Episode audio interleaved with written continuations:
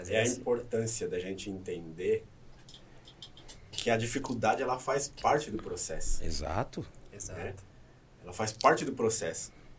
Só que assim, a gente precisa abraçar tendo a consciência de que, meu, eu vou errar, eu vou bater cabeça, mas é isso. Eu vou fazer Se acontecer. eu continuar com o cavalo, meu, eu vou cair, vou arrumar um jeito de, de me segurar melhor, vou inventar uma cela, sei lá, eu me viro. Sim. Eu vou continuar.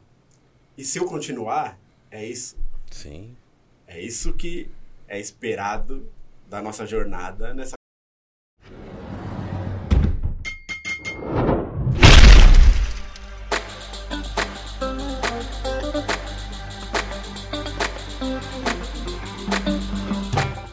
Olá, sejam bem-vindos ao Podcom, o podcast que propõe a desconstrução da construção civil, peça por peça, para enxergar a conexão do todo. E hoje vamos rever aqui algumas perspectivas muito ricas e interessantes que merecem a sua atenção, porque cada vez que a gente assiste, a gente absorve informações diferentes. Espero que vocês gostem, comentem, dê suas sugestões, compartilhem com aqueles amigos, com aquelas pessoas que, assim como vocês, vocês acreditam que vão gostar do conteúdo. E aquele padrão, né, que a gente sempre pede porque nos ajuda bastante, curtir, compartilhar, nos ajuda a fazer um conteúdo cada vez mais especial e interessante para vocês. É, gratidão. Eu acho que é, o esforço, o seu esforço, o esforço de cada um de nós também, ele deve ser considerado. Porque não basta você ter todo o estímulo, você ter a base, você ter a educação. Acho que você também tem que buscar. É mais ou menos como você disse aí. Você ter uma base é muito importante, familiar. Você ter uma base de estudos é importante também. Mas você tem que buscar, você tem que correr atrás, né? Esses dias eu estava vendo um vídeo do Cortelo falando que é, ele esperavam os filhos completarem uma certa idade e ele dizia para os filhos que o segredo da vida era que vaca não dava leite. Por quê? Porque tinha que ir lá e tirar o leite da vaca. E não é fácil. Então a vida nada mais é do que isso. É você correr atrás dos seus objetivos, dos seus sonhos, você lutar, você acreditar, né? É, eu acho que uma coisa que deve ser levada em consideração para nós aqui, somos pessoas de classe social humildes, não nascemos em berço de ouro, somos negros. Acho que cada um aqui sabe o que passa, passou e isso também conta. É importante a gente ressaltar. Não é vergonha, não é demérito, mas isso também conta. Né? Então, assim, se você se apegar nos obstáculos, você fica para trás. Né? Acho que é importante você ter é, todo o estímulo, você ter os exemplos. Eu acho que nós tivemos alguns bons exemplos.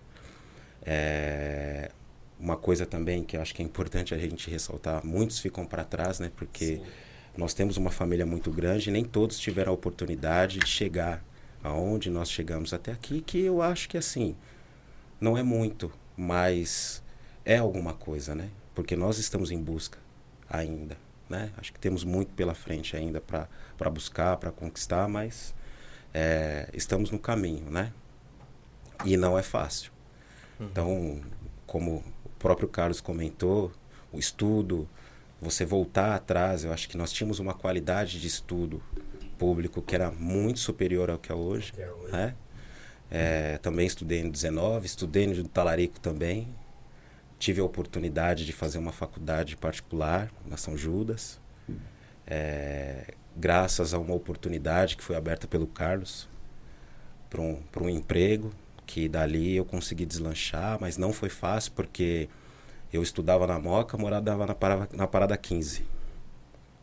Trabalhava em Campinas. Então, Logo ali. é, não era fácil conciliar tudo isso. Então, mas é, é como eu disse, você tem que correr atrás dos seus objetivos. Você tem que, tem que fazer por onde. Porque muitas das vezes vai ter muita coisa que vai jogar contra você. O que o Douglas falou é muito importante, cara, porque nada cai do céu. Pra gente que vem e que quer atingir um objetivo, cara, independente de cor de pele, de onde que você veio, não, já não é fácil. E aí, se você colocar na cabeça que, porra, é porque eu vim de lá, minha cor de pele é essa, ou não é essa, ou sou da periferia, a gente já começa a disputar com a cabeça baixa. Né? E para a gente conquistar as coisas, a gente tem que erguer a cabeça e falar, porra, é isso? Então é isso, eu sou assim, vou para cima. Grande mensagem que o Douglas falou, o Daniel está falando, eu acho que o Dudu aqui levantou esse assunto, é, cara, não desista, não desista na metade do caminho bicho. Porque é muito Sim. fácil. Pedra vai ter uma porrada, bicho. Você vai encontrar montanhas, vai encontrar Sim. de tudo na frente. Né? O nego vai te empurrar pedra. Né? É aquelas histórias de lá de trás que a gente escutava. Mas, cara, é simples. Desistir é fácil. E pra frente, mano, empurrar pedra, seja quem for lá. Verdade. É difícil. Se você não conseguir pular, meu amigo, aprenda a subir a montanha, encontrar ir até o alto do cume e descer o cume do outro lado, mano. Porque Mas nada é fácil. Não é para. fácil chegar no cume? Não é. Descer do cume também, também é difícil. Né? Pensa que é fácil a descida, não é. Então, o que a gente tem que fazer é correr atrás. Se tem alguma coisa ou alguém que te fale, que é o que o Douglas estava falando, que o Daniel estava falando, porra, você não vai conseguir, não vai conseguir a porra. Desculpa falar como os baianos falam é aí que você tem que ter mais força e ir para cima. Exatamente. Quando a gente recebe uma oportunidade, são duas coisas que a gente tem que prestar atenção. Primeiro, enxergar a oportunidade. Às vezes, a gente desqualifica a oportunidade. Porque não é aquilo que a gente espera. Né? Muitas vezes. E outra coisa, não digo nem, nem estar preparado, cara, porque às vezes você não está preparado. Mas abraça a oportunidade, porra. Abraça, mano. cara, se vai dar certo, se não vai dar. Cara, é uma oportunidade que pintou para você, foi fácil? Não foi fácil? Não. Saio de um lugar, vou pro outro, vou pra faculdade. Cara, era a oportunidade. É aquilo que você tá falando, porra, os deuses, os guias, todo mundo pode ajudar. Porra, e tá lá. Aí você tem que fazer a tua parte, cara.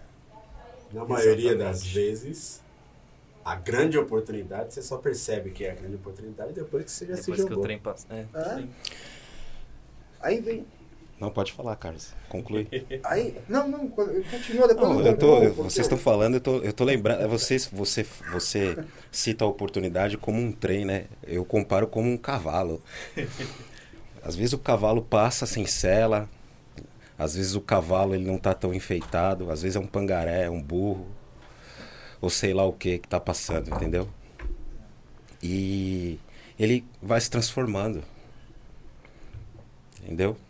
É, você está falando isso, eu estou lembrando, você lembra muito bem da oportunidade que eu tive na Sanofi, quando, quando eu me tornei representante, que quando foi, me foi dada a oportunidade, foi, foi, me foi oferecida a vaga de representante, eu não tinha carta de motorista.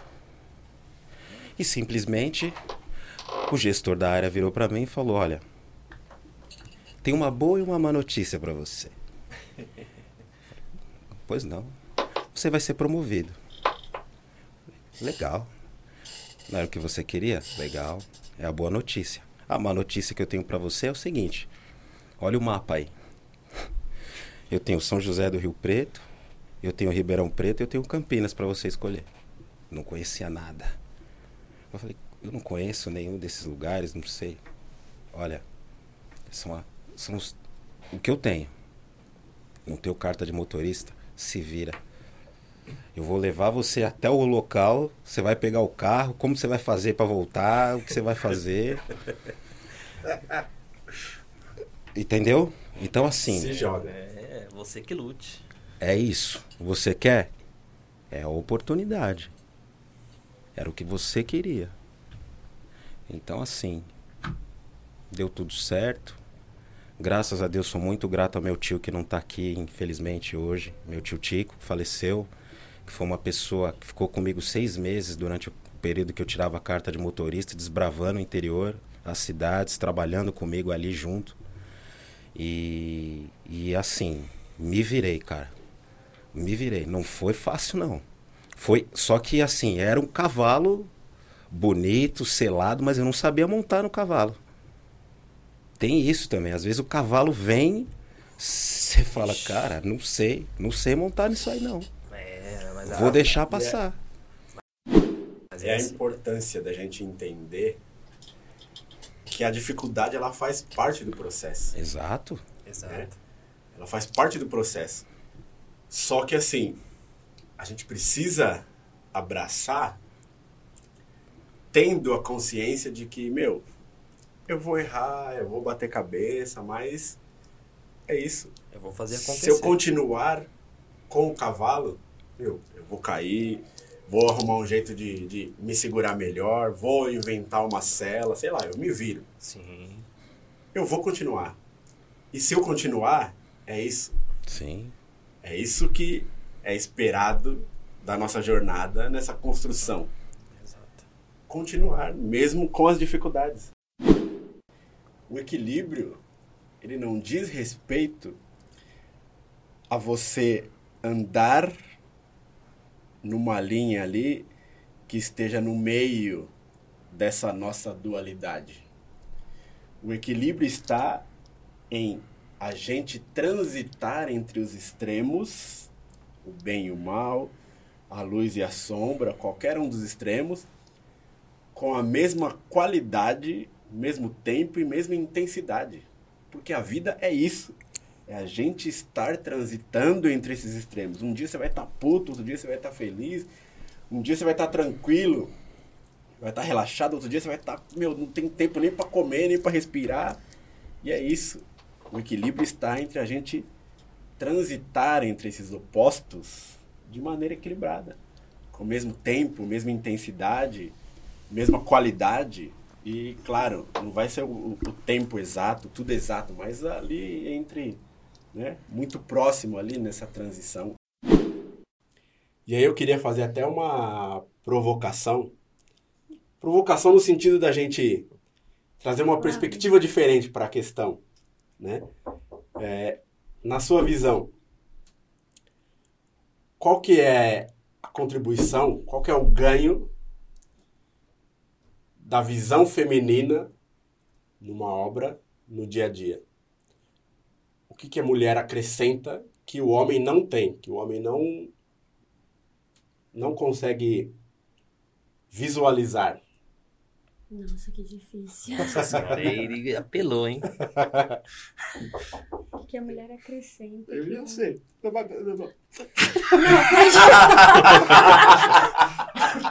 Pelo menos vai lembrar do, do- do- das datas de aniversário. Essa é verdade, né? Ai, meu pai amado, não acredito. É, essa foi, essa foi difícil. Porque.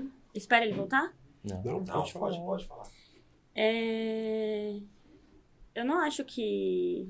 Foi o que eu falei que eu ia acabar falando besteira. Nada. Eu não acho, sinceramente, que a gente faz, que a gente tem poder de fazer alguma coisa diferente dos homens. Na verdade, eu acho que a mulher e o homem, ela dentro do, da obra, ela, eles dois, né, tem que exercer a mesma função. Então, assim, eu acho que na verdade vai muito de pessoa para pessoa.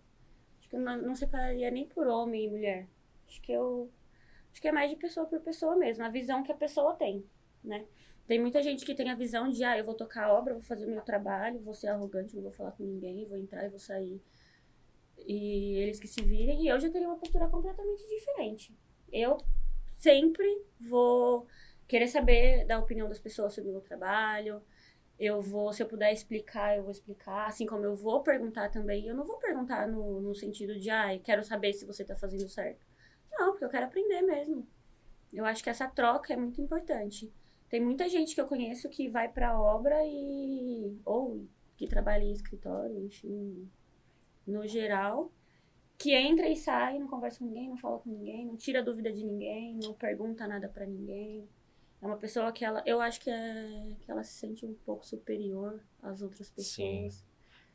E eu, Não se trata de gênero, então. é, não, é, isso que, eu- não. é isso que eu ia falar. Eu tenho essa visão também. Eu acho que não. não. é gênero, né? Eu acho que é personalidade. É. Os que tem e os que não tem. Eu acho que é isso, né? Tem muita gente que vai chegar e. É aquilo que a gente tava falando. Se. Se eu chegar um dia em uma obra e fizer uma coisa e estiver errada, e o meu, o meu engenheiro não falar pra mim, ai, é, não é desse jeito que tem que fazer, assim, assim, assim, eu vou continuar fazendo errado o resto da minha vida. Eu não quero ser esse tipo de pessoa. Quando eu for, por exemplo, quando tiver os meus estagiários, alguma coisa assim, eu não quero ser o tipo de pessoa que deixa ele fazer errado porque eu não passei a informação correta. Muito pelo contrário, se eu precisar tirar o meu dia inteiro pra sentar com a pessoa e explicar, eu vou fazer questão de fazer isso porque eu tive pessoas que fizeram isso por mim. Sim. E tem, tem pessoas que fazem isso por mim até hoje. Lógico que eu encontrei na, na- muita gente que se recusou a me explicar quando eu precisei, mas ah, eu peguei o exemplo bom das pessoas que tiraram um tempo pra me ajudar no que eu precisei e eu quero ser esse tipo de pessoa. É, é- é legal falar essas coisas porque tem muita pessoa, muitas pessoas boas nesse mercado também, né? Eu, eu conheço bastante pessoas também que, se eu tiver alguma dúvida, por exemplo, eu tenho pessoas que é especialista em orçamento ou compras, entendeu? Ou parte estrutural, que se eu chamar pra perguntar alguma coisa, assim, trocar uma ideia, eles vão me responder, vão perguntar, tem esse diálogo. Então tem muitas pessoas boas também nesse mercado, né? Acho bacana também ressaltar isso, né? Pode falar. Eu faço. Tá falando sobre isso? Eu faço isso geralmente com algumas amigas minhas. Se eu tenho alguma dúvida de alguma coisa e eu não consigo encontrar no meu trabalho alguém que me explique, eu procuro ajuda com elas. Falo, e aí, como que eu Sim. faço tal coisa? Como que eu resolvo isso? Porque são minhas amigas, além de minhas amigas, eu sei que são profissionais que se precisarem parar o que elas estão fazendo pra me ajudar, elas vão parar. Sim. É muito eu acho isso, isso. essa troca eu acho muito legal. Essa questão do, do gênero tem a ver um pouco com o preconceito, né? E isso, você falando isso e olhando um pouco, ouvindo ela falar, me lembro de uma entrevista que eu fiz quando eu saí de uma indústria para outra, que eu participei, né, da entrevista final, tinham três pessoas na mesa e uma pessoa de muito, de muito, que tinha muita experiência na área, né, é uma pessoa que que conhecia muito bem como funcionava o mercado farmacêutico e tudo mais, ela falou: "Eu preciso te fazer uma pergunta". Ela falou: "Como que você lida com o preconceito dentro do ramo?" Aí as pessoas em volta falaram: "Pô, você vai fazer essa pergunta pro cara só porque o cara é negro?" Falaram. Ele falou: "Não, eu preciso perguntar isso para ele, porque ele é a minoria. Eu não conheço, eu conheço, se eu conheço duas ou três pessoas que são representantes na indústria farmacêutica que são negros, é muito. Então, como você lida? Eu falei para ele, cara, por mais que eu, dentro da minha família, eu tenha tido uma instrução de que, olha, você precisa ser correto, você precisa ser bom, você precisa ser, às vezes, o melhor, você precisa demonstrar, que também é um tipo de preconceito, né? É um preconceito. Eu nunca me vi assim. Eu nunca me vi assim. Então, por exemplo, na faculdade, ah, quantos são? Ah, no teu meio, quantos são? Nunca. E até hoje, até hoje, outro dia entrou um rapaz na empresa para trabalhar, exercer um serviço temporário lá, ele entrou na minha sala e falou: "Eu preciso te eu preciso falar com o senhor". Eu falei: "Primeiro que o senhor está no céu. Mas eu preciso te falar uma coisa". Eu falei: Pode falar. Ele falou, cara, eu fui perguntar para os meus amigos como eles imaginavam o dono da clínica que eu trabalhava. Ninguém falou, é negro. Ninguém imaginava uma outra pessoa e não, não você. Eu falei, é, cara. Ele falou, cara, então, parabéns. Eu falei, cara, não, assim, não tem que me dar parabéns. Você tem que pensar é que não existe isso. Não existe. Você, você dentro de você, você não pode criar essa barreira, porque senão você não não evolui. Eu fico imaginando quantas engenheiras você conhece? Quantas mulheres engenheiras você conhece? Ativa, né? Que trabalha, né? Vamos pensar assim, que trabalha na Ah, área. na verdade, assim, eu conheço algumas porque eu vim, eu conheci em obra e carreguei como amiga Uhum. e tô levando aí, vou levar pro resto da minha vida. Então eu conheço algumas. Mas dentro do, do universo de engenheiros, Sim. você imagina que tem muitas mulheres? Um número Tem, tem mas bastante. infelizmente nem todas conseguem trabalhar na área. Então. Acaba fugindo um pouco do porque Porque às vezes você tem um preconceito, que é um mundo que não vai te ajudar, mas a própria pessoa cria uma barreira para ela. Ah, não vou para frente porque eu já imagino que determinadas coisas vão acontecer, as pessoas vão me enxergar de uma forma, ou eu vou ter uma dificuldade como você, por exemplo, teve as suas dificuldades lá no início.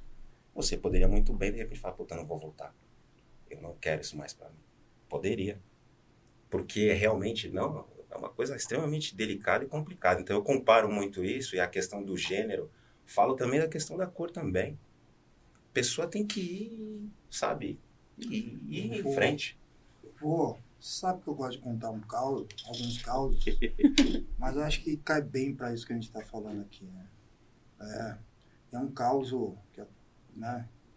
O Douglas sabe bem, a gente trabalha num segmento que tem pouquíssimas pessoas. E aqui acho que não é para a gente entrar em discussão de cor de pele, essas coisas, de gênero. Acho que vale assim a gente passar um pouco do, que, do quanto que a gente tem que acreditar em nós mesmos Uhum. Sim, né? É para poder seguir, chegar no resultado e quebrar essas barreiras, porque às vezes as barreiras é a gente cria, a gente impõe essas barreiras para nós, porque a gente- é difícil, não é, não é normal. Né?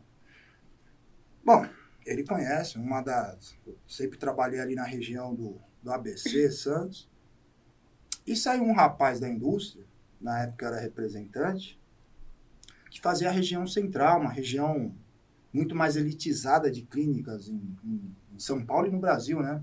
Porque ali envolvia não só as clínicas de referência, mas envolvia também os professores, os médicos, as pessoas que influenciam no mercado de vacinas ou de imunização no, no Brasil e no mundo também, né? Porque eles são referências a nível mundial. E uma dessas clínicas, o rapaz saiu, foi promovido com outro cargo e precisava alguém assumir o resultado. E assim, não sei cargas, eu sei que eu sempre trabalhei direitinho, meu resultado sempre foi. E ele estava lá em evidência. O chefe me chamou falou: Calhão, olha só, estou precisando de um cara aqui que vai cobrir um, um buraco ali da clínica até a gente contratar outra pessoa da principal clínica, a primeira clínica de vacinas aí do, do Brasil, com os médicos de referência, com todo mundo, né? E era um baita no desafio.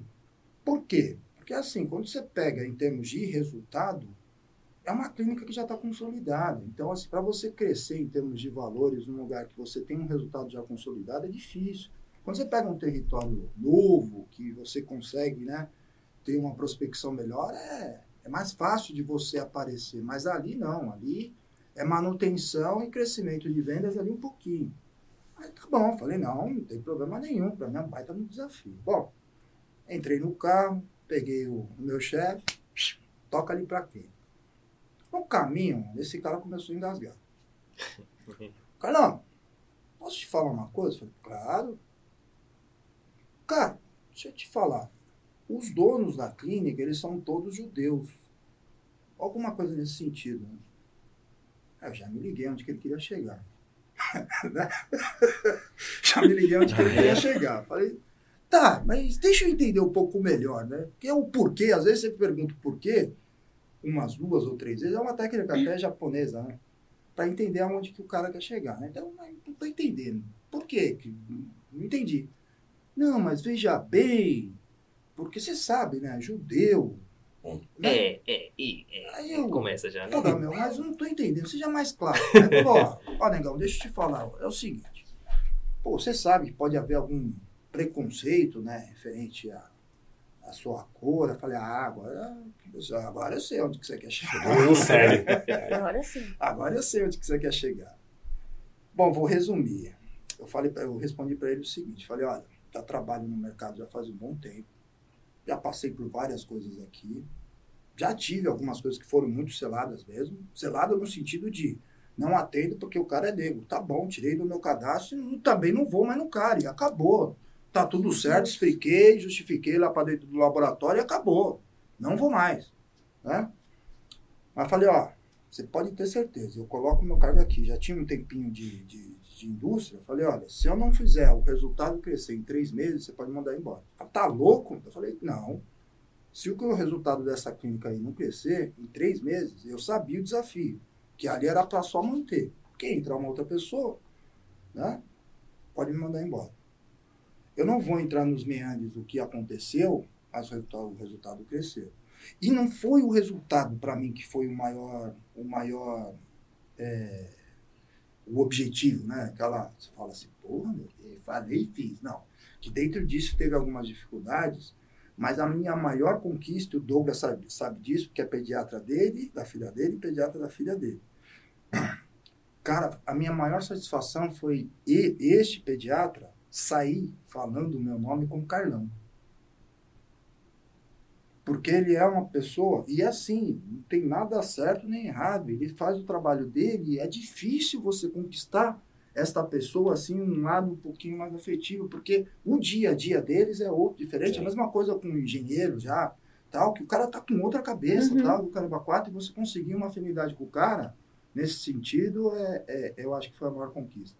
Independente do resultado. Sentei com o chefe e falei, olha, o que eu te falei está aqui, mas a minha maior conquista não foi essa. Foi o fulano de tal tá me chamando de Carlão. Então, é assim, é, é uma questão que eu sei, a gente sabe da dificuldade, só a gente que está no dia a dia. E aí, até uma pergunta que eu faço para vocês: isso é justo? Eu não sei nem o que te dizer sobre isso. Porque, cara, que situação complicada. Eu não. É aquilo que, a gente, que eu falei antes. É, tem situações que eu não. Eu acho que eu não ia saber como lidar.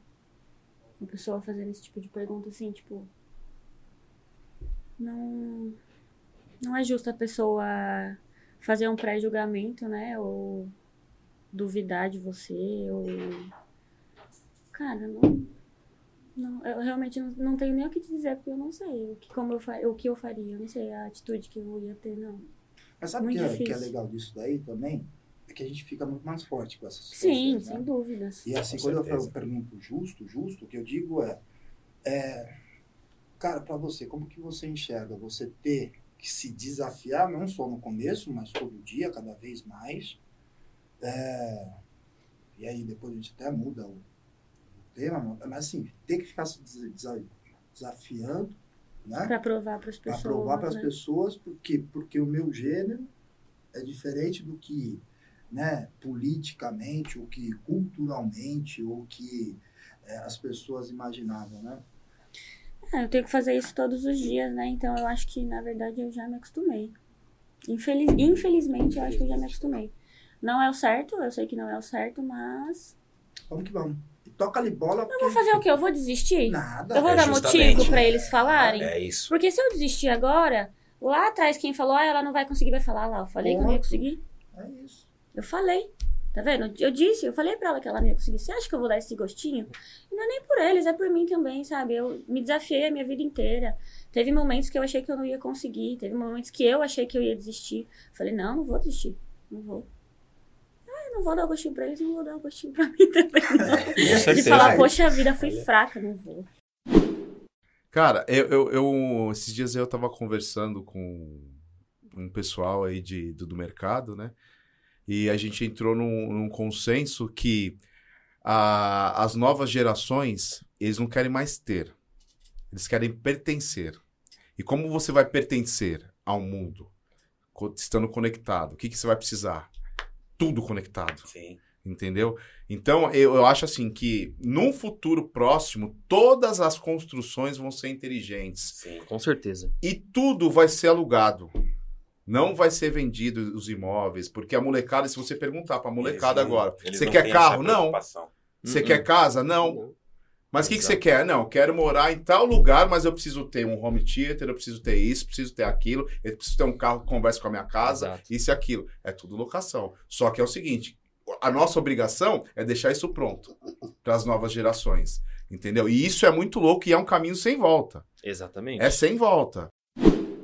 Não, então, nesse lance é, né, de coisas diferentes, eu fiz um projeto na casa de um cliente que, na verdade, ele estava construindo uma casa para o pai dele, que era idoso, mas um idoso totalmente independente, 100% ativo, aquela coisa Legal. toda. E ele sendo muito. Aquele vovô garoto, sabe? Uhum. Aquela coisa toda. Não, eu não preciso de ninguém, não preciso de assessor, não preciso disso, não preciso Legal. daquilo. E aí eu propus ao cliente o seguinte: eu falei, né, para o filho dele, eu falei assim, cara, a gente tem que é, fazer um projeto diferenciado para teu pai, né? É, deixar um, uma casa extremamente confortável, ele não quer cuidador, isso e aquilo, mas a gente tem que ter alguns recursos de tecnologia que fazem a diferença, né? E aí ele falou assim, o que, por exemplo? Eu falei assim, por exemplo, é o seguinte, a gente tem um sistema de sensoriamento dentro do quarto dele, tanto no quarto como ambiente, na, na poltrona que ele mais usa, na cama dele, entendeu? Por quê? O que mata mais idoso? Pneumonia ou queda? É fato. Hoje o Covid também mata, Sim. mas pneumonia ou queda. E aí, como que você prevê isso? Cara, o cara acordou duas horas da manhã, tá com vontade de ir ao banheiro Beleza. Aí você imagina ele levantando no escuro e procurando a lâmpada ou abajur. Se ele não encontrar, ele pode se machucar, pode cair isso e aquilo. Agora, se você tem um sensor de pressão na cama, que ele é programado a partir do momento que ele deita, que ele fique deitado mais de 15 minutos, a luz vai estar desligada. Na hora que ele levantar, com 3 segundos a luz liga. E aí só vai desligar depois Olha. que ele retornar. Se você determina um, um, um, um range de tempo aí, né? Para ele desligar.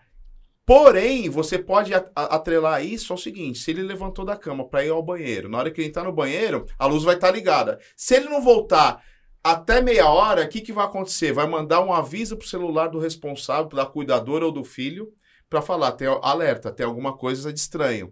E aí ele pode ele mesmo acessar a câmera de segurança que está no quarto do pai dele e ver o que aconteceu. Olha que bacana. O que, que você acha Show. disso? Entendeu? É o que eu falo, na questão de, de entregar inteligência. Falei, outra coisa, ele tem que tomar remédio periodicamente, não tem? que, que é mais. Como que ele vai fazer para tomar o remédio? Se tiver a cuidadora, a enfermeira fala assim: Ô, seu Fulano, tá na hora do remédio. Se ele estiver fazendo outra coisa, ele vai das costas e fala assim, depois eu tomo. Agora, se a gente atrelar essa obrigação que ele tem a um fato bem legal para ele. Ele falou, por exemplo, que música ele gosta? Ele gosta de BB King. Então tá bom, no horário do remédio, o que, que vai acontecer? Vai começar a tocar BB King no ambiente, que, no quarto que ele tiver, e aí ele tem um sensor na gaveta de remédio dele. Na hora que ele abrir o sensor, vai ligar a luz em cima dos remédios e ele vai tomar. Se porventura tocar isso, o sensor não abrir, você vai receber um aviso no seu celular que ele não tomou remédio. Agora, até uma preocupação que eu tenho é essa dúvida. Eu, como contratante, né? Eu estou contratando o serviço Sim. de alguém que não tem o mínimo do mínimo do mínimo, né? E não estamos nem falando de uma MEI, de uma média ou de uma grande empresa. Eu sou corresponsável por isso ou não? É, isso é um, realmente é um problema, né? Não tem hoje, hoje não tem como controlar essas relações informais. Não tem. E isso acontece não só na construção civil, eu acho que em todas, Sim. né, em todas as áreas. Todas Tudo que é áreas. totalmente informal é informal, né? Então, Bem, infelizmente, só que o risco é muito grande. Então, cabe da, da conscientização, né? Primeiramente do contratante contratante, acho que a responsabilidade dos dois, na minha uhum. opinião, né? Tanto do contratante quanto do, do, do, do empregado, né? Do, do, do contratado.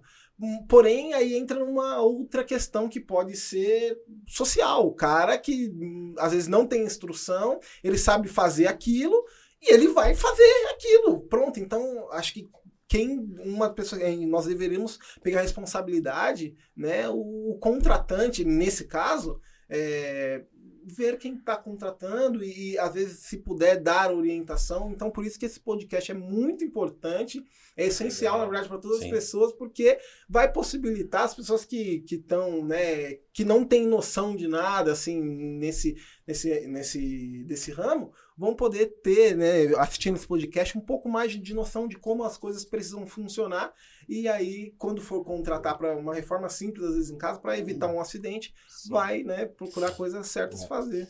É, nós tivemos até um exemplo recente, né, de um empreiteiro que veio E ele mesmo comentou das dificuldades que, que, que ele tem a resistência dos profissionais é, de usarem os EPIs. Os caras não utilizam. Né? Ele, ele vai lá, ia, fiscalizava, orientava, falava da importância, saía. Quando voltava, os caras estavam sem os EPIs. É. Isso acontece muito, né? Na verdade, assim, todo mundo sabe que acontece demais. Mas é porque eu acredito que aí tá muito do ser humano também. Quando a gente não sabe o porquê estamos fazendo algo, não tem o porquê fazer. Parece uma coisa chata, né? Sim, Porque não sim. entendeu o real motivo. Trabalhei por 10 anos em empresa de telemarketing como, como TI, né? A gente prestava suporte lá e tal.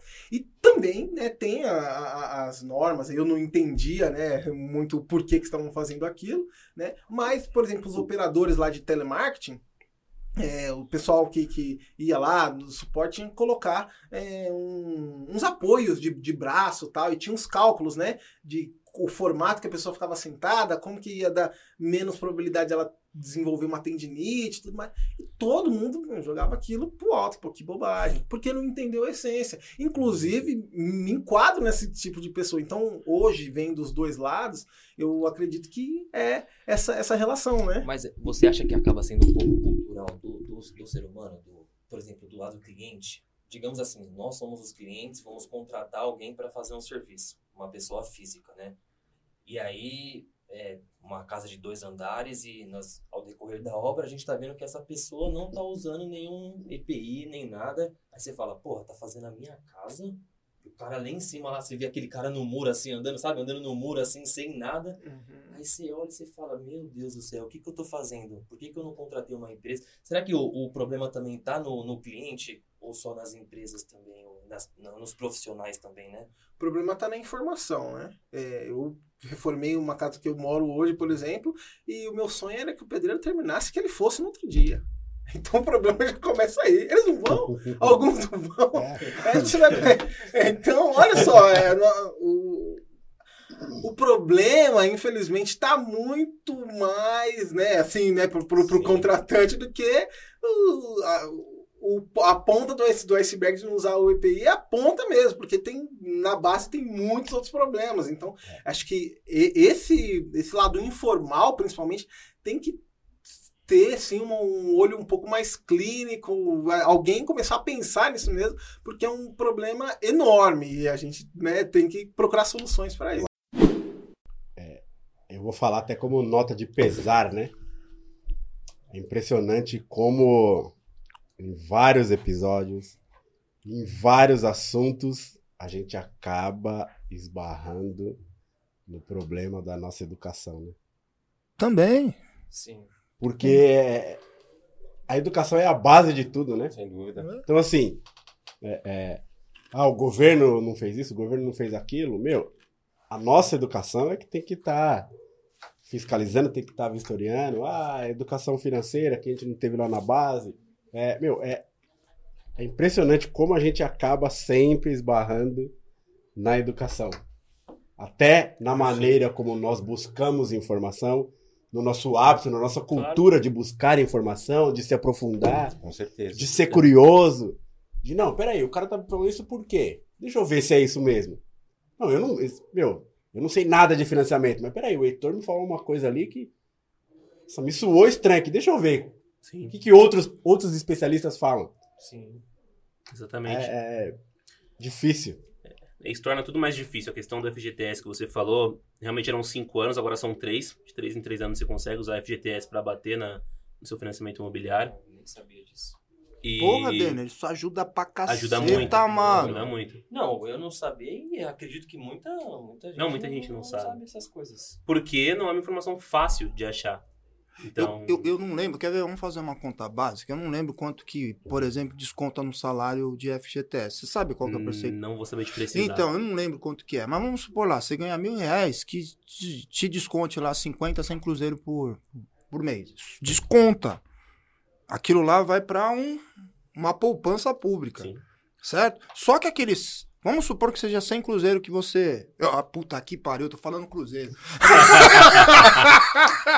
Entregou. Não, não, Dessa vez não fui eu que entreguei, não. Vocês viram, não fui eu.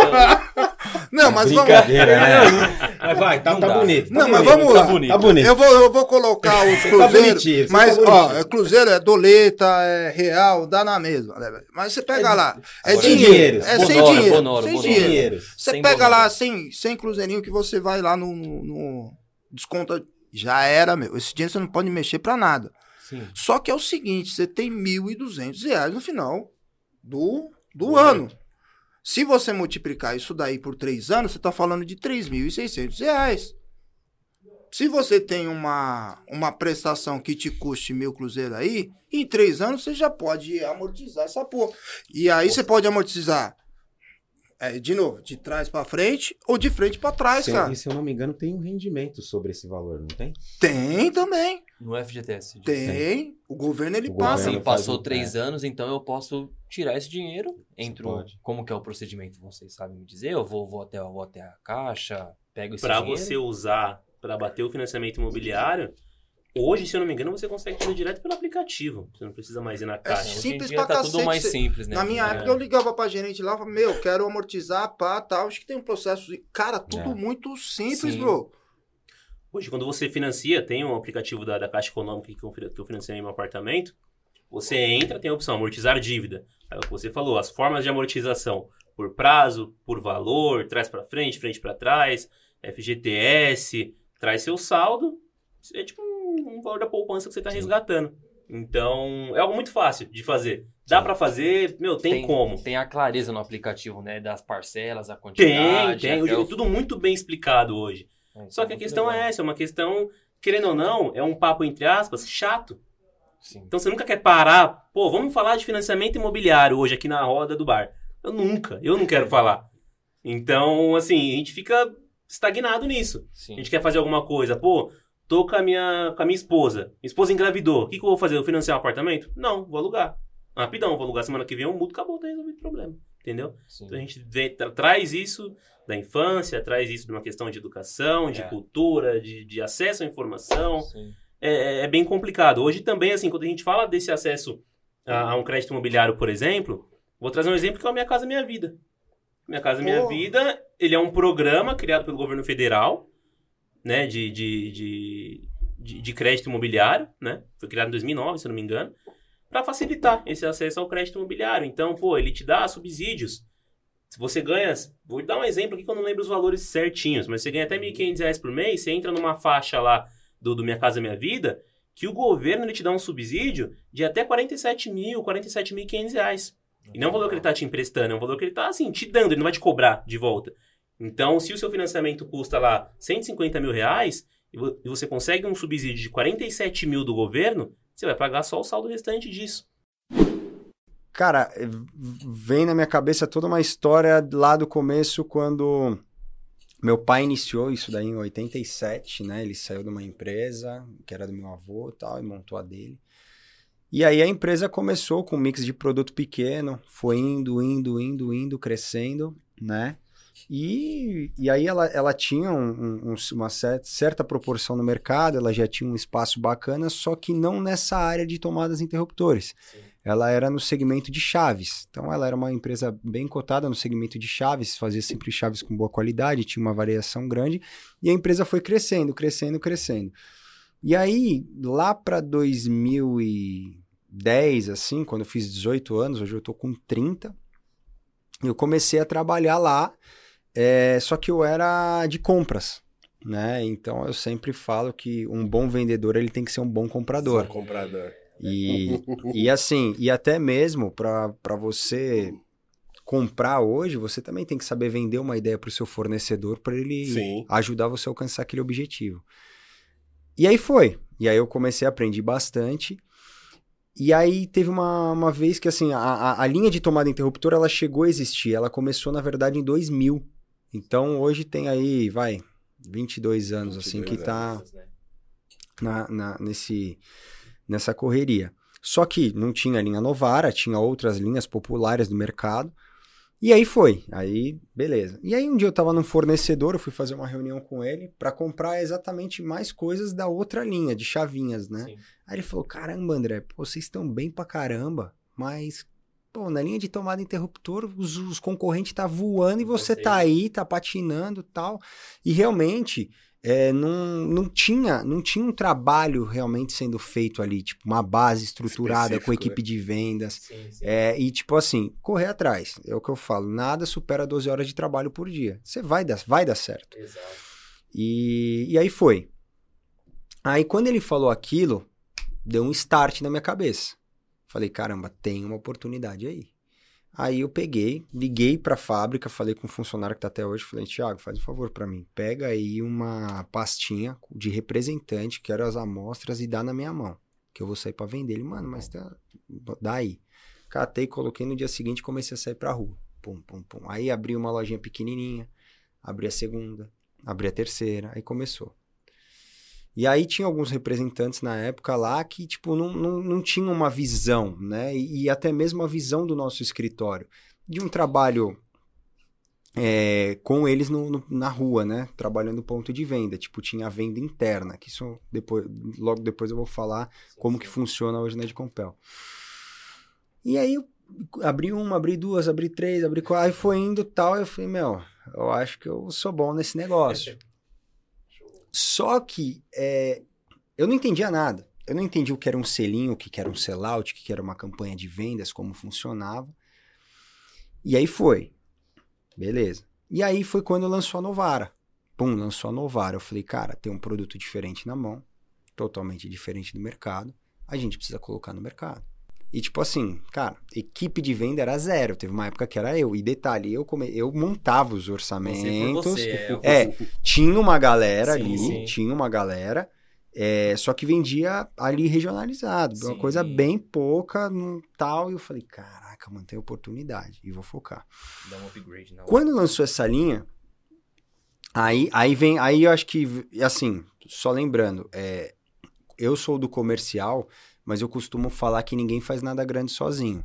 Obviamente, meu pai foi um cara brabíssimo, acertando em várias coisas, tanto que quem desenhou o produto foi ele. Puta, que legal, cara. Então já começa por aí, né? Toda a parte de produção ele que toca, enfim. Então, e beleza. E assim, também tem a parte depois da estruturação do marketing, que foi minha irmã. Sim. Então, tipo assim, na hora da venda era comigo. Mas a base atrás foram eles. Foram eles. Então, é, tipo, tem um processo, né? tem um processo por trás, né? por trás o back-office, o time. Claro. Então, beleza, hoje todo mundo vê, caraca, o André, não sei o que tal, tá estourado. Beleza. É. Mas tem uma galera é. atrás que dá o back-office que segura o rojão para mim. Porque às vezes eu, eu, eu, eu tenho que falar um não para esse cliente? Porque às vezes eu dando sim para esse cliente, o cara que tava comigo aqui atrás, eu tô protegendo ele. Mano, o cara começou comigo, o cara me deu uma moral. O cara, mano, Sim. apostou quando não era ninguém. Sim. Entendeu? Porque, tipo, realmente, no segmento de tomada interruptor, a de Compel não tinha expressividade. Não tinha. Não tinha. Nova, nova, nova. Se, eu, eu encontrei os caras de uma marca chamada Soprano. Os caras são bons, né? Uma empresa grande e tal. É... E o cara me encontrou lá na feira mesmo e falou, cara, o que, que vocês fizeram em cinco anos? Falei, ah, trabalhamos. Muita fé e trabalho. Fé, trabalho, é, pouco sono, dormir pouco. O cara, o cara falou, André, o que, que vocês fizeram em cinco anos? Não dá para acreditar. Não dá, porque assim, eles sabem da dificuldade que é você entrar no cliente grande. Porque você imagina, assim, como eu falei, o corredor tá cheio de cara. Aí vamos, vamos falar dos caras que são bons. Fame, aquela que faz chuveiro, tomar interruptor. O cara tá mil anos no mercado, o cara é bom o, a equipe do cara é boa. Aí você pega a Lumbra, que são caras de 50 anos de mercado, são bons. São bons. Aí você pega a Piau, multinacional. Meu, as pessoas, meu, Piau tá aqui no Brasil há quanto tempo? Os caras falam interruptor, ah, Piau. Entendeu? O, o, cara, o cara conseguiu fazer isso. Aí você pega a Schneider, que é outro gigante. Você pega Stack, você pega a Tramontina. Já tá na boca do povo já, né? Tem Tramontina. Essas marcas. Tramontina. Tramontina. Os caras é... são bons. Os caras são bons. E, e, e, o que ajuda nos caras é o mix do, do negócio deles. Sim. Aí tá bom. Aí chega eu lá. A força da marca, né? Exato. Aí chega eu lá, um cara legal, engraçado, da Vila Carrão.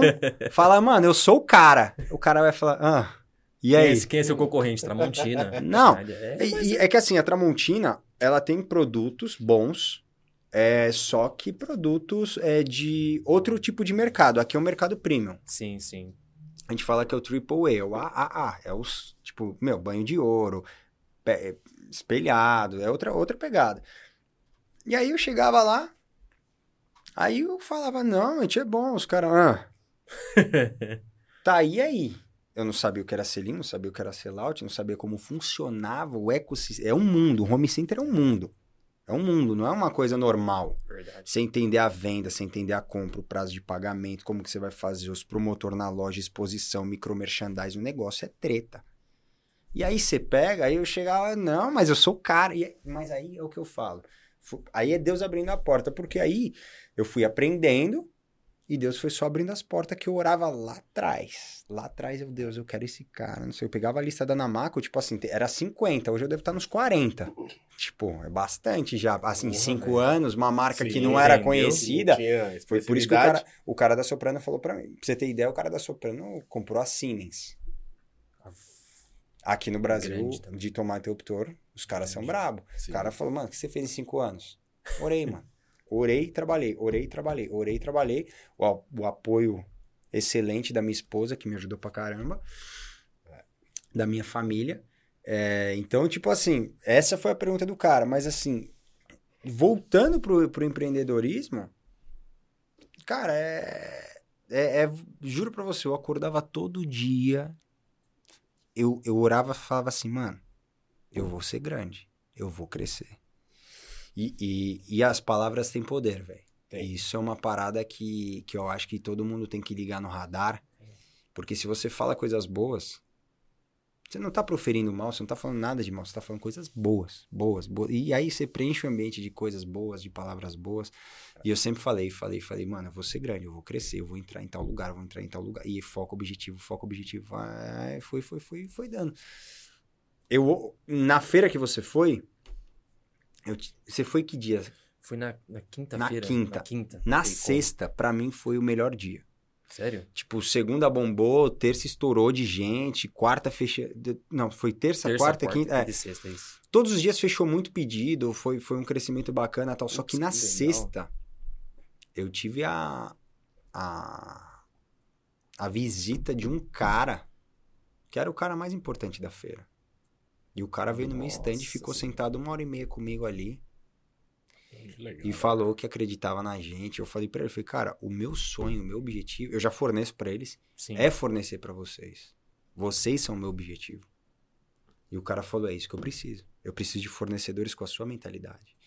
Puta, e, e aí, e aí, cara, é, eu chorei na sexta-feira. Tipo, eu falei, caraca, porque aí veio o filme tudo que eu Mano, olhei para trás, todas as feiras. E, mano, aquela dificuldade de entrar, os caras não davam oportunidade e tal. E eu falava, cara, eu vou conseguir. Eu vou conseguir, eu vou conseguir, eu vou conseguir. Eu, eu saía todo dia de casa, eu entrava no carro, quando eu chegava pra empresa, eu olhava pro galpão e falei, mano, eu vou conseguir.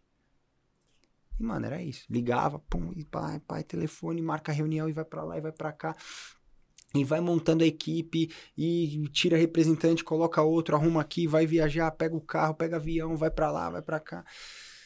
E foi, cara, mas, mas eu, acho, eu acho que a gente, por ser empreendedor, é... e tipo assim, eu tenho outros negócios fora de Compel também, que eu empreendo também, mas a gente que é empreendedor, a gente não pode parar nunca. É o que eu falo. Se você quer chegar no topo da montanha, você tem que pagar o preço da escalada. E isso não é para qualquer um. Se eu pudesse resumir mesmo a, a minha história, cara, eu ia falar. É, e pudesse dar um conselho para alguém que está começando ou que sonha em ser grande, que sonha ter um algo de sucesso, algo assim, é, não só sendo vendedor ou sendo qualquer outra coisa, é, cara, primeiro busca a Deus. Ele vai abrir as portas, ele vai te proteger, ele vai cuidar de você em todo o tempo. É o que ele faz, Sim. né? É, Deus em primeiro lugar, que você tem que ter uma família que te apoie. No meu caso, eu tenho a minha família, tudo, mas, cara, acho que minha esposa foi o, o pilar mesmo de tudo. É sinistro. A, a força do casamento, dos altos e baixos, de apoiar é tão sinistro que eu lembro num dia que eu tava passando um, um perrengue que eu falei, cara, eu, eu acho que essa eu não vou conseguir. Isso foi recente. Ela falou, meu, você é gigante, vai. Não sai nunca da minha cabeça isso. E eu sempre, quando eu tô mal, eu falo, ela falou isso. Sou. Cara, é sinistro. E, e é isso, cara. E foco, objetivo, ser rodeado de pessoas boas, de pessoas que têm o mesmo objetivo que você. E como vendedor, você tem que colocar esse objetivo e vender essa ideia para todo mundo. É, Você tem que vender não só que o produto é bom, mas que todo o seu projeto vai dar certo, que a- o crescimento da empresa vai dar certo, que o que você está fazendo vai dar certo. E é difícil. Essa questão de geração, tudo. Se eu pudesse resumir e dar um conselho para alguém assim que fala, ô meu, mas como faz para crescer? Foca. Foca, tenha um relacionamento, relacionamento com Deus, tenha uma boa família que te apoie, foco, objetivo, traça sua meta e vai. A gente brinca, né? Sim. Foguete não tem ré, é. para trás nem para pegar impulso. Eu vivi cinco anos nessa, nesse formato. Eu não, eu era imparável. Hoje eu tô mais tranquilo, mas assim, ainda tô muito focado, muito, tipo, não igual era. Mano, eu saía de casa sem rumo, sem marcar com ninguém às vezes. Meu, eu vou para Campinas, eu vou bater na porta. Eu ia lá, tu, tu, tu, tudo bem, eu sou o André da de Compel, eu tô passando por aqui, tirava. Aí os caras, mano, guarda isso aí, nem quero. Esse é o propósito, o objetivo, né? Faz a Aí eu diferença. né? saía desse, eu falava, eu vou conseguir. Ia pra Ribeirão Preto, esticava mais não sei quantos quilômetros. Oh, não, não quero. Aí hoje é o contrário, hoje os caras vêm atrás. Alguns eu dou oportunidade, outros não, mas é bacana. Mas assim, cara, se no primeiro não você desistir, você nunca vai sair do seu Exato. lugar. O que eu tomei de não na minha vida, velho, era não, não, não, não, não, não, tinha oportunidade em lugar nenhum. É o que eu falei pra você. Quem que me conhecia? Eu era um cara engraçado da Vila Carrão, velho. Os caras falaram, não, o cara. E, e? Interruptor eu não sei, mas o cara é engraçado, vai pelo menos, né? E, mano, aí foi, cara. E assim, cara, de verdade, eu agradeço cada cliente que me deu oportunidade. Tipo, é, esse cara que me deu aquela primeira oportunidade, eu falo, ele me ligou outro dia, falou, e aí, tal, como que você tá? Tal. Eu falei, tô bem. Eu falei, cara, você não tem noção da gratidão que eu tenho. Porque mesmo eu errando, vocês me ensinaram muito. Chama Carajás, Sim. Carajás Home Center. O Alex, que é o- o- um dos donos. Cara, esse cara, eu tenho um- uma gratidão Incrível. por ele que acho que se ele soubesse, ele, ele não tem nem noção. Tem nem noção.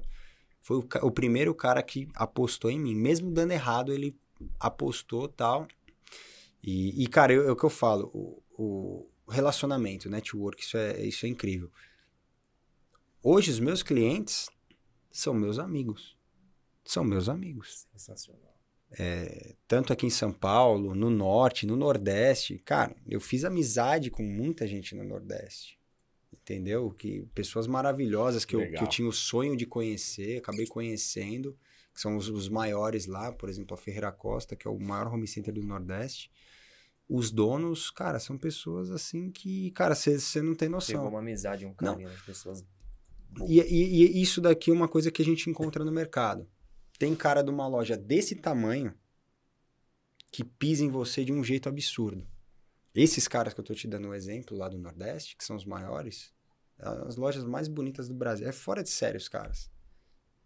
Mano, o cara é uma simplicidade, uma, Uma humildade. É, mas assim, veio, veio, foram trabalhados, são pessoas fantásticas. trabalhados. Então, tipo assim, quando eu olho pra isso, eu falo, cara, esse cara aqui tá querendo pisar em mim. Aí agora, esse que é o cara. E aí, tranquilo, Tá chega aí, vamos fazer né? negócio. Cara, Eu falo, alguma coisa tá errada. entendeu? Mas assim, é, é essa questão das pessoas terem um pouco de noção. Por que, que o cara vai pisar em mim, sendo que eu posso fazer negócio e trazer outra coisa pra ele? Exato. mais legal. Agora, esse aqui, o cara tá me pisando sem me conhecer. Então, Foi. cara, o- é, é um mercado, é, é muito doido. Mas, graças a Deus, tá dando certo. É, de onde surgiu a, a, a ideia, né, a inspiração de você fazer conteúdo, é, trazendo dicas, né, trazendo informação que você acabou sintetizando aí né, no YouTube, nas redes sociais?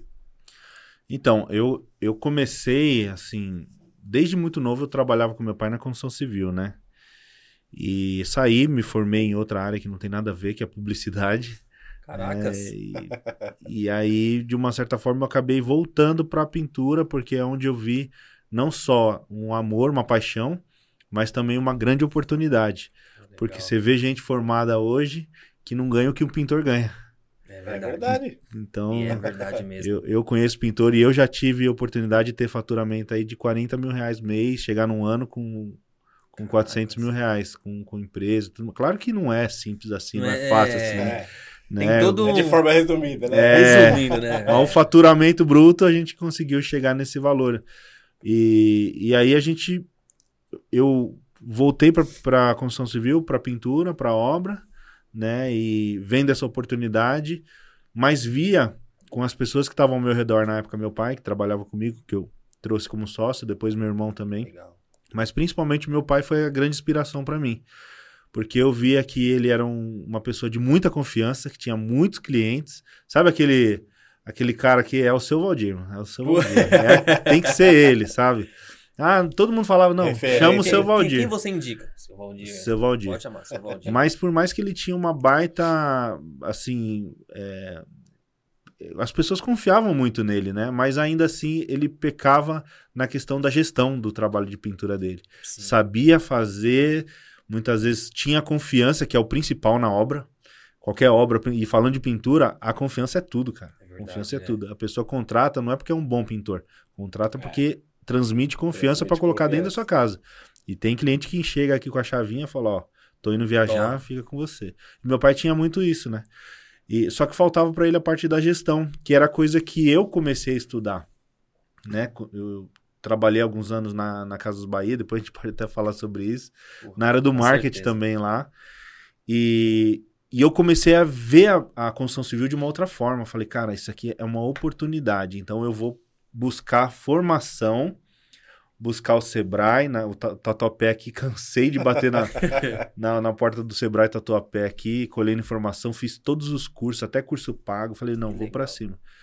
E eu comecei a ver que a, é, realmente a pintura tem uma grande oportunidade quando você sabe fazer a gestão da pintura. Gestão. Claro que a técnica é fundamental, nem se fala, você precisa Sim. saber pintar, e pintura, se o cara não tiver o capricho, não tiver na veia ali, não adianta que não vai. Não adianta. Né? Mas os profissionais eu via que existia uma carência muito grande. Até os profissionais que eu comecei a contratar, quando a gente começou a nossa empresa de pintura, eu via que os caras eram bons profissionais, eram boas pessoas, mas não conseguia ser bem sucedido naquilo que eles faziam. Né? Os caras, pô, trabalha, Leandro, trabalho pra caramba, mano. Dinheiro, não, mas não, não vejo. Rende, né? Não, não rende, não sabia cobrar. Eu, às vezes, ajudava os caras, mano. Olha só, é meio incoerente se você for ver. Mas eu tinha pessoas que trabalhavam para mim, né, parceiros, e, e, aí o cara dava um preço que eu achava que era injusto, assim. Era pouco. Sim. Pô, pra fazer um trampinho lá, mil reais. Pô, mano, é pouco, velho. Você tá me cobrando pouco, entendeu?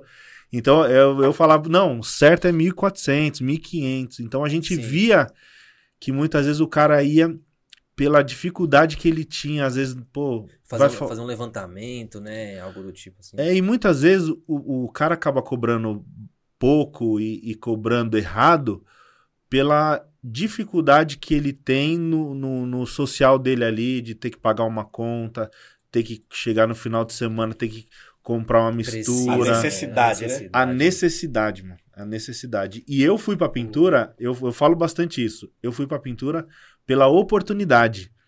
Meu pai veio pela necessidade, porque é, era, é, não tinha instrução, era motorista e estava desempregado e tinha uma necessidade de criar cinco filhos, né? E, e, né? e, de cobrir os custos ali. Então, e eu vejo que ainda tem muitos profissionais assim. Mas eu fui pela oportunidade. E foi a oportunidade que me fez enxergar também que eu poderia ajudar outras pessoas. Putz, que, legal. que foi assim como começou, foi a ideia do Eu Sou Pintor. A essência do, de tudo no começo foi ajudar as pessoas, ajudar o pintor a ele saber o que eu sei. Sabe, é, é difícil, mas é, até hoje eu tenho essa dificuldade, né? Transmitir aquilo que eu, que eu sei, que eu conheço, que eu sei que dá certo para o cara colocar em prática, né? É de pessoa para pessoa, é de personalidade para personalidade, mas também é de criação, é de mentalidade. e o cara isso, não né? tem muitas vezes uma mentalidade que você.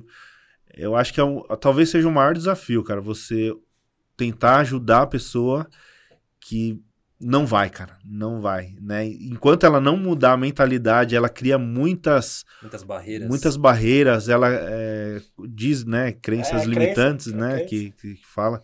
Mas eu vejo muito isso, cara. É, as pessoas elas se limitam por elas mesmas, né? Eu hoje eu olho Até a gente fez uma enquete esses dias no, no nosso Instagram lá. O que, que você faria? Você voltaria. Se você voltasse com o mesmo conhecimento que você tem 10 anos atrás, ou você ganhasse 100 mil reais agora, o que, que você ia preferir? Alguns preferem 100 mil. Eu, se eu olhar para trás, o que eu evoluí, o que eu aprendi nesses últimos 10 anos, cara, eu hoje, com certeza, eu seria 10 vezes maior do que eu sou, assim. Com do- certeza. Não só de, de quantidade de números, de seguidores, mas de conhecimento, Conhecimento. De formação, de, Mais. de poder ah, entender mais o ser humano e poder ajudar mais. Eu acho que para mim não tem preço, né? Então, é o exercício que a gente tem que fazer de tentar encontrar os caminhos para achar onde a gente pode ajudar o ser humano. Porque, de fato, se a gente não fizer isso, a gente não, não tem motivo da gente estar aqui, né, cara? Se a gente não tentar fazer alguma coisa para transformar o mundo, para tentar ajudar o próximo, o ser humano. E é, e é, de uma certa forma, é o que, assim, é, eu creio muito em Deus, acredito muito em Deus. Embora hoje eu não tenha religião, assim, né? Não, não seja. Já participei muitos anos de igreja.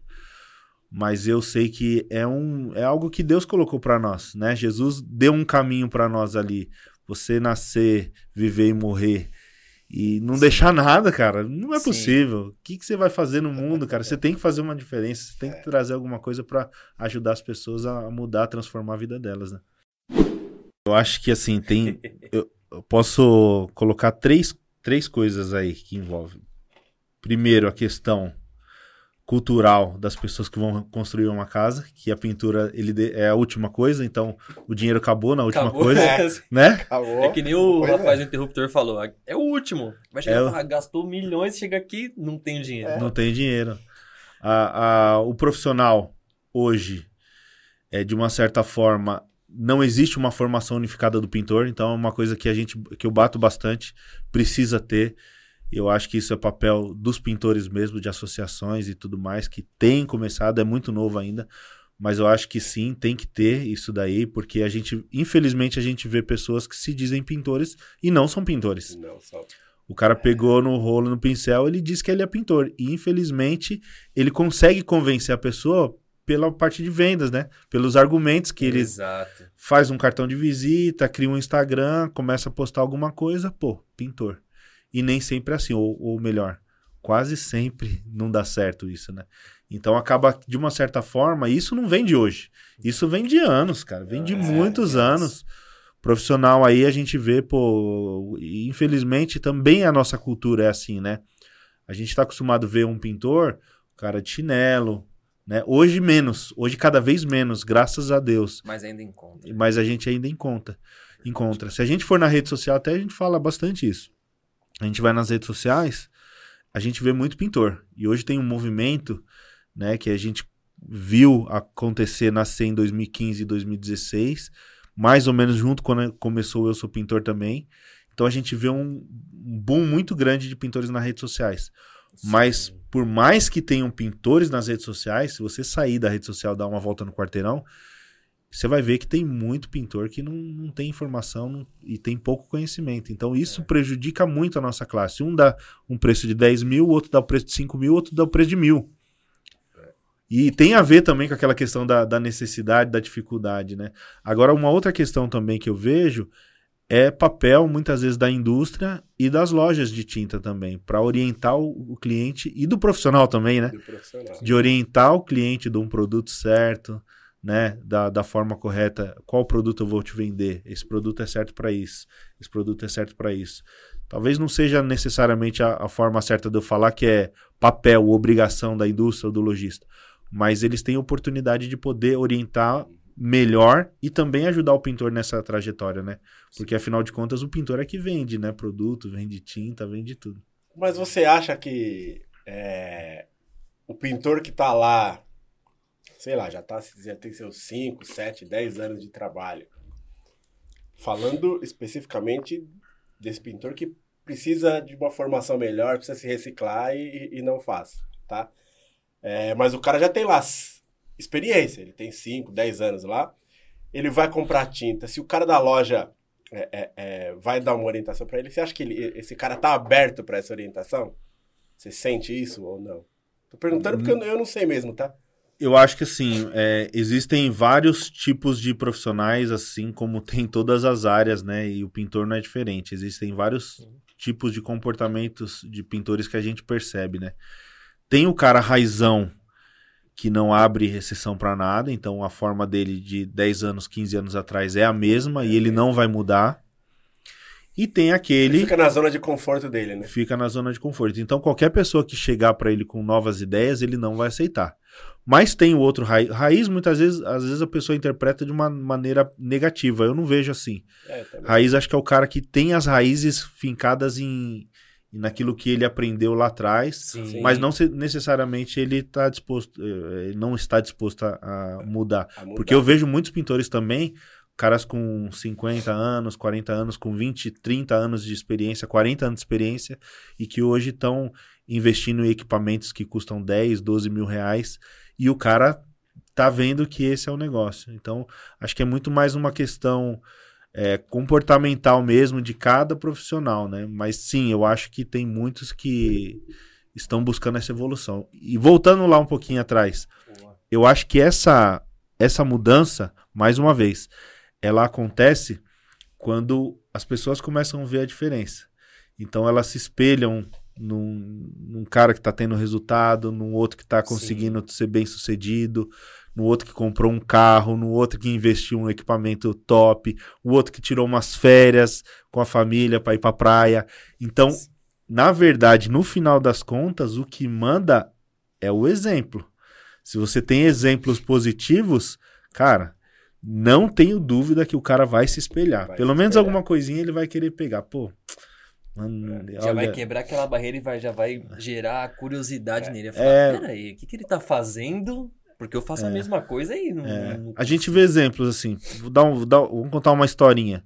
Um, um, cara que. Um, um pintor que não abriu a mente para poder evoluir na questão é, de conhecimento de produtos, de ferramentas, de atendimento ao cliente, de gestão e tudo mais. Ele trabalha com o ajudante lá. O ajudante está cinco anos trabalhando com ele. O ajudante tem outra cabeça. O cara começa a evoluir. Pô, pô tem, temos que crescer, temos que crescer. Ele não aguenta mais. Ele não está mais conseguindo. Pô, não, não, não, aqui eu vou parar. E aí o cara vai e monta a empresinha de pintura dele, né? Já com experiência e tudo mais. Sim. O cara começa, daqui a pouco compra um carrinho, né? Daqui a pouco vai viajar com a família. Você acha que esse cara que está trabalhando há 20 anos e não está tendo resultado, não está sendo bem sucedido, ele não vai olhar para esse ajudante que já foi um dia ajudante dele, vai, pô, Exato. eu preciso, preciso mudar, né? Então o cara vai. Hora, né? Tem alguma cara, coisa errada. Alguma coisa está errada. É, é, é, por isso que eu falo. O que vai transformar, o que vai mudar mesmo é o exemplo, cara. É o exemplo que muda. Eu vejo assim, é, eu tiro muito, tudo, muita coisa que eu faço eu me baseio na minha história de vida e no meu pai, né? Então, é, eu até falo para ele, assim, a gente vira e mexe, fala e tal. É, pai, não foi exatamente o que você me ensinou com as palavras, mas a, foi a tua postura de acordar cedo todo dia, de ser honesto, de ser correto, de ser trabalhador. É o exemplo que muda, mano. É o exemplo que faz a gente evoluir. É isso. Gratidão. Gratidão. Vai lá, menino maluquinho.